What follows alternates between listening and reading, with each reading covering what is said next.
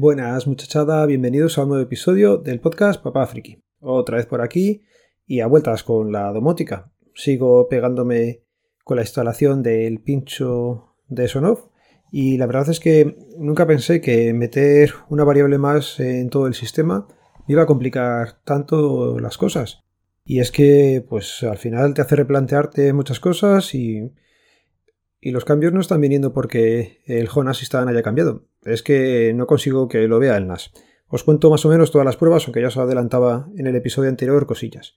El tema es que si en mi NAS eh, Nimbustor de 4 valles de la marca Asustor le meto el pincho, pues directamente el programa no te lo reconoce. Yo tengo Docker montado sobre este Asustor y en teoría no me reconoce el pincho. Si hago una máquina virtual con VirtualBox, por ejemplo, me reconoce el pincho, pero tengo un problema y es cuando se va la luz o se reinicia el NAS. Cuando pasa cualquiera de estas dos cosas, tienes que desenchufar el pincho USB y volverlo a conectar a los puertos. ¿Qué pasa? Que eso implica estar en casa. Y la domótica no debe de ser así tiene que funcionar estando tú en casa o no estando y que ella suele ser rearme y que funcione todo de la manera más transparente posible. Con lo cual he descartado el poder montarlo eh, la domótica en el NAS. Implica tener otro cacharro más por casa.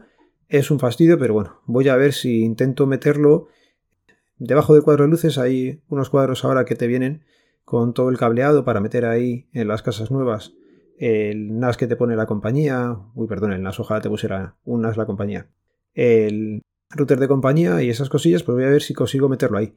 Que ya puestos a hacer la caja, oye, para futuras ideas, a ver si le puedo dar un poquito más de amplitud y los que somos cacharreos metemos ahí más cosas y, y no queda todo por fuera. Bueno, que me lío. Pruebas que he ido haciendo para sacar la domótica fuera del NAS. Hace ya tiempo os dije que lo monté sobre dos Raspberries que tenía en casa. Mirando bien el otro día, las dos Raspberry son el, la Raspberry 1 modelo B. Eso ya estaba más que desactualizado y creo que ya no se puede montar ahí, por lo que he leído. Creo que tampoco se puede montar ya, o os recomienda que sea la 4, en una 3B Plus más o menos iría bien, pero yo juraría que tenía una de estas 3B. ¿Dónde está? En idea. Eso entronca también, por ejemplo, con que he perdido el Kindle de leer ya tenía el Kindle el Paperwhite con su lucecita para leer integrada y desde San José le tengo perdido. Cuando me lo bajé a la playa, acabé allí un libro que estaba leyendo, empecé otro y desde entonces he sido incapaz de encontrarlo. No sé si en alguna maleta, si en algún lado. He mirado las dos casas y, y no encuentro. Pero bueno, volviendo, que no tengo la Raspberry localizada. Con lo cual, pues nada, he tirado de ordenadores pequeñitos que tenía por casa y tengo dos Intel NUC. Uno es el modelo D34010 Whiskey Yankee Kilo. Este pues está bastante bien, es potente y os voy a decir por ejemplo que el TDP son 15 vatios, ¿vale? Esto monta, si no recuerdo mal, lo estoy mirando a la vez también, esos son 15 vatios de TDP y es un Intel Core i3 4010U el procesador que lleva. También lo tengo con un SSD al igual que el siguiente que os voy a decir, que es que por falta de uno pues tenemos dos NUC en casa. ¿Por qué? Pues porque salieron bien. De precio, el siguiente es un NUC DN2820 Fostro Yankee Kilo Hotel y este, el TDP por ejemplo, pues es de 7,5 vatios solamente, pero monta un Intel Celeron N2830. ¿Qué pasa? Que consume mucho menos. Problema, es un poco más grande, yo os decía que lo quería meter en el armario empotradito que te hacen donde el cuadro de luces, pero no sé si llegará a entrar o no. Total, que lo he desmontado sobre este último que os estoy diciendo, un TDP de 7,5 de procesador para lo que va a hacer más que sobrado, pero no sabía qué sistema operativo meterle. He empezado preguntando en algunos grupos, me han aconsejado. Lo que sí sé que no quiero es montar eh, Home Assistant como sistema operativo único del, del PC, te lo coge todo el espacio, todo para él, y aunque la idea es dejar solamente ahí la domótica, pues no me llama. ¿Y qué ocurre? Pues que este NUC fue la última vez que lo usé durante la pandemia.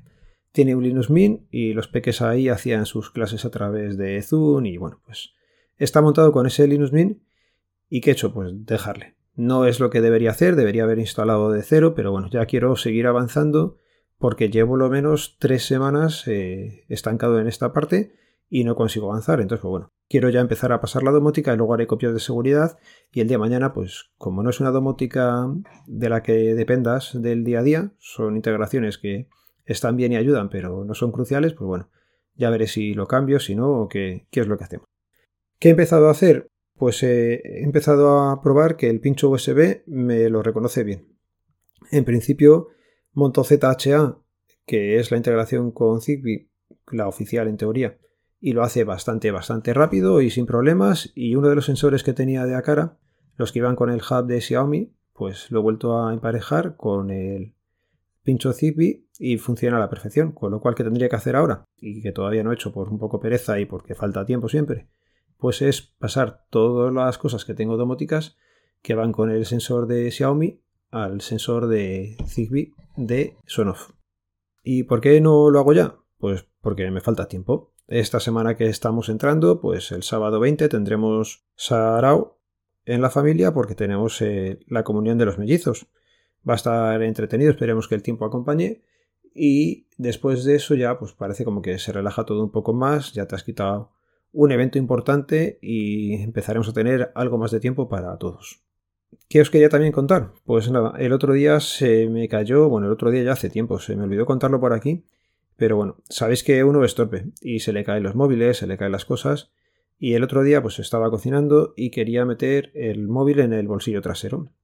Con tal mala suerte que cuando lo fui a meter pues se enganchó con eh, la parte baja del polo que llevaba en ese momento y no entró en el bolsillo y más o menos de la altura de mi cadera pues cayó al suelo. Lo que pasa mil veces, o sea, no os voy a decir. A mí las cosas, ya he dicho, se me caen. Y otras veces, pues ser el pie un poco ya amortigua, otras veces cae y no pasa nada. Y esta vez, pues nada, lo cogí, vi que no había pasado nada y, y al bolsillo. Lo que pasó es que al día siguiente, ya en la calle, con luz natural, pues pude comprobar que justo debió de caer en un ángulo tipo esquina, cayó de, con una esquina superior derecha y se me ha hecho una fractura en el cristal trasero del P30. Así que es un fastidio. Ya digo, no es la primera vez que se me cae un móvil. Hace también años se me cayó el Nexus 4, la parte de atrás se me fracturó, también era de cristal. Y este, pues nada, como va con funda no hay problema, pero está astillado. Está astillado y tiene unas líneas de fractura pues muy feas. Pero bueno, cosas que pasan y a seguir disfrutando del móvil que de momento va bastante bien, pero se me ha quedado en la versión 11 de Android. ¿Qué pasa? Que antiguamente a lo mejor hubiera mirado más cosas para intentar actualizarlo, pero últimamente como no tengo tiempo y el sistema mm, me es un poco igual, lo único que pierdo son las actualizaciones de seguridad, pero bueno, el móvil va bastante bien, así que así se queda. Y os quería contar dos anécdotas que tienen que ver entre ellas porque el nexo común es el susto que te llevas. Estábamos eh, trabajando el otro día y vino una niña con un globo hinchado, que yo ni me había dado cuenta, y empezó a hacerle el DNI el compañero que tenía al lado. ¿Qué pasa? Que en un momento dado, pues la niña explotó el globo.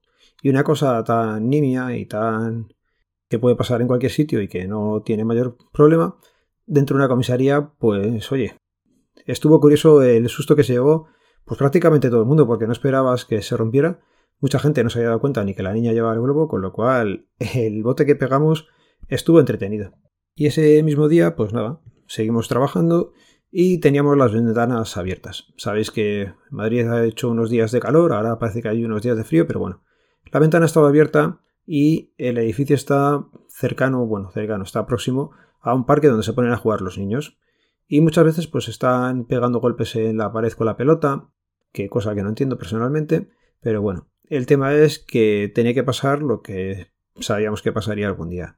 Y es que entró el balón por la ventana y por suerte pues cayó en un puesto donde no había en ese momento nadie despidiendo ni ningún ciudadano haciéndose una renovación. Podría haber sido un... no debo decir tragedia porque tampoco es una tragedia, pero podría haber pasado algo más grave. Por suerte ya digo, ni al ordenador ni a nadie le, le impactó el balón que rebotó por la sala de expedición y, y nos quedamos todos con cara como diciendo, pues vale.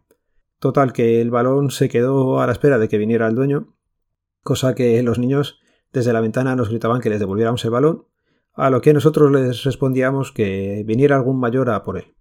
Y así pasó. A los 5 o 10 minutos apareció por allí Una madre en la que os podéis imaginar la cara de preocupación con la que vino a pedir el balón. Lógicamente, pues se le hizo ver que no es el mejor sitio para estar jugando y que ahí trabaja gente y hay ciudadanos a los que les podía haber impactado el balón. Pero bueno, por suerte no pasó nada, esperemos que estas madres muevan la portería de sus hijos hacia otro lado y podamos seguir trabajando con las ventanas abiertas, que imagino que este verano pues hará falta abrirlas. Y nada, lo voy a ir dejando por aquí. Os recuerdo que el podcast pertenece a la red de sospechosos habituales, que podéis seguirnos a través del feed, feedpress.me barra sospechosos habituales. Os voy a dejar con otra de las cuñas que estoy poniendo últimamente y ya sabéis cómo termina esto. Un saludo, nos vemos, nos leemos, nos escuchamos, adiós.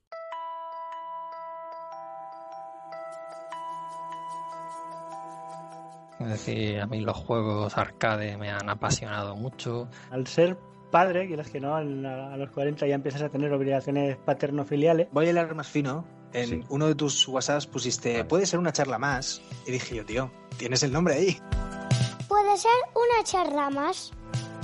Tu programa variado donde hablar es lo que cuenta. Soy un genio, soy un genio y no, y no me he dado cuenta.